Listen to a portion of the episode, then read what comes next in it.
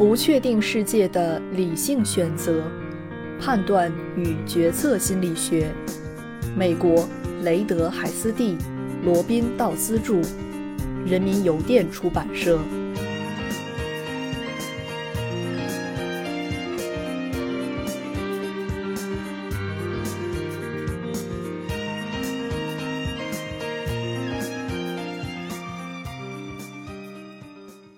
第五章第九节，代表性思维。上述实例主要证明：第一，分类判断任务通常以判断对象的特征与原型的代表性或相似性程度为基础；第二，代表性并没有反映实际的变化；第三，估计的概率或者判断的信心与相似性有关，而不一定与判断情境的深层结构有关。在佩内罗珀问题和律师、工程师问题中，人们似乎忘记了专业或职业的基准概率背景。在琳达问题中，人们忽略了银行出纳员和主权主义的银行出纳员两个集合间的逻辑关系。图五点五对基于相似性的启发式判断过程进行了总结。我们发现早期研究非常确信。人们在多数概率判断任务中依赖于相似性，这也许是因为我们在解决原始问题时的自我反思过程与代表性相似性的解释模型完全一致。一个更富争议性的话题是这些判断中表现出来的非理性。Tursky 和 Kahneman 将教科书中的概率问题具体化，并设计成实验中的两难困境。被试对这些问题的回答通常是错误的，但是对类似问题的行为反应却并不完全呈现出跨研究的一致性。错误也并不总是如上述例子那样极端。即使被试给出明显错误的答案，也是有理有据的。因此，我们的重点将转到另一个话题，即这些结果是否证明人们是非理性的。从而导致了第八章中将会提到的各种适应不良的日常判断。当代心理学家假设，诸如银行出纳员、女权主义者、微型计算机和臭鼬等各种事物分类的概念，在我们的头脑中是以属性列表的方式被表征的。我们认为这些属性正是对这些实体的定义和表征。这种概念表征方式非常有用。但也有些虚构化和简单化，所以如果我们问某个人“鸟”所代表的意思，通常会得到一系列与“鸟”这个标签相关的特征。如果某物是鸟的话，它就应该会飞、有羽毛、下蛋、吃虫子等等。如果某人是艺术史学生的话，就应该包含敏感、情绪化、富有文化底蕴、女性、文雅等特征。我们在思考大部分日常概念时，往往考虑的是关联性、典型性和相关性属性，而不仅仅是分类的本质定义。我们还经常用一些明知不适用所有成员的特征来代表分类，比如“鸟能飞”，艺术使学生富于文化底蕴。此外，当我们试图回答它是什么意思时，会借用进入思维的某些成员的特征。来考虑某个类别的概念，所以记忆可得性即使在类别概念表征中也有一定影响。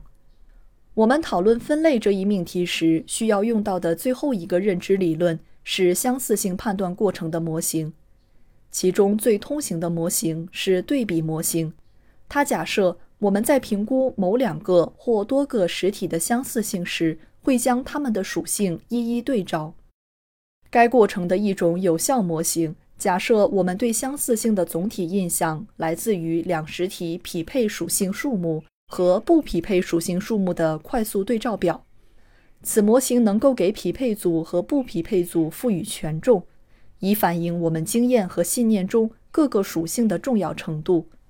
因此，举个例子来说，如果我们在森林里看到一种生物，它不会飞，并且它体表覆盖皮毛。这两个特征对于我们判断它是鸟类的影响力是不同的，后者要强一点。在佩内罗珀的判断情境中，描述的属性与我们刻板印象中艺术史的属性有太多的良好匹配，以至于我们的反应是艺术史。在琳达的问题里，对琳达的刻画与由类别标签激活的表征之间的良好匹配，也是女权主义多于单纯的银行出纳员。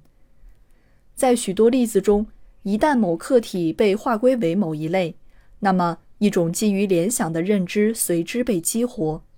就拿抽鼬来说，这种联想性的认知提供了快速有用的信息，躲开它。但是有时我们基于类别的联想，在道德上是令人困扰的，或者直接是非理性的。对后者的研究主要涉及社会刻板印象。我们的心理资料库里存储着有关艺术史学生、银行出纳员和瑜伽老师的相对中性的刻板印象，但是也包括一些针对重要社会群体的相对负性的刻板印象。也许最麻烦的就是这些种族、性别和宗教的刻板印象能自动激活我们的情绪反应，进而影响到针对该类别中具体成员的行为表现。一旦我们将某人归入引起负性联想的范畴中，那么我们会情不自禁地用消极的行为对待他。虽然这不属于本书的讨论范围，但是社会心理学关于刻板反应的研究已经表明，当社会类别被激活或者直接适用到人身上时，我们会做出许多不受控制的演绎或类比推论。刻板信念的无意识效应中。可能包括反弹效应，即刻板反应在有意削减之后，会在随后的社会交往中发生反弹。下面描述了大学入学审查委员会的决策过程，为自发的但是逻辑上可疑的类别联想提供了一个范例。布朗大学入学审查委员会浏览了来自西南部的一所小型农村高中的申请表。旨在寻找被称为“优雅小镇中的孩子”的优秀申请人。艾米在班里名列前茅，英文中等五百分，数学和科学上等六百分。他家庭贫困，白种人，外地人。他若被录取，将使布朗大学学生的生源地分布更广泛，家庭经济水平更加多样化，可避免使该校成为新英格兰州的研究生预科学校。因此，来自纽约州的申请只有百分之二十会被接收，但是来自七区——俄克拉荷马、德克萨斯、阿肯色州和路易斯安那等州的申请却有百分之四十会被接收。艾米所在的高中对他赞赏有加，他想学习工程学。布朗大学需要学习工程学的学生，但不幸的是，艾米把“工程学”这个单词拼写错了。语言学教授吉米·雷恩说：“阅读障碍。”争论过后，委员会把他的申请放在了待批行列。基于代表性思维的决策错在哪里？这又是因为相似性并不总能反映情境中潜在的统计学和因果性结构。拼写错误是阅读障碍的症状，但是拼写不好的人中没有阅读障碍的要比有阅读障碍的多。然而，这种图示已被存取，艾米被判定为阅读障碍。在做这样的决策时，考虑阅读障碍既不切题，也不符合伦理。但是，本书作者在研究生入学委员会和奖学金分配委员会中却多次观察到类似的情况。一位申请者在被问及研究生入学委员会可能看重的其他个人信息时写道：“身为摩羯座。”我将会是一位严谨的实验者。委员会中一位教授蔑视地说：“我们这儿可不需要任何占星术疯子。”这位在七百多人中 GRE 和 GPA 综合排名第二的申请人就这样被拒绝了。当然，知道自己星座的人中更多的不是占星术疯子，但是类别图示再一次占据了上风。以代表性特征为基础来做判断的基本问题在于，存取的图示实际上比未存取的图示更不合理，特别是当未存取的图示在世界上有更大的覆盖范围时。非阅读障碍者和非怪人在现实中比阅读障碍者和怪人占更大的比例。因此，拼写错误的人更可能不是阅读障碍者，知道自己星座的申请者更可能不是怪人。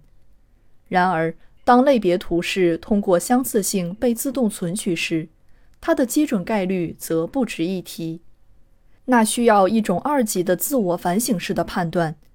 这种类型有多普遍？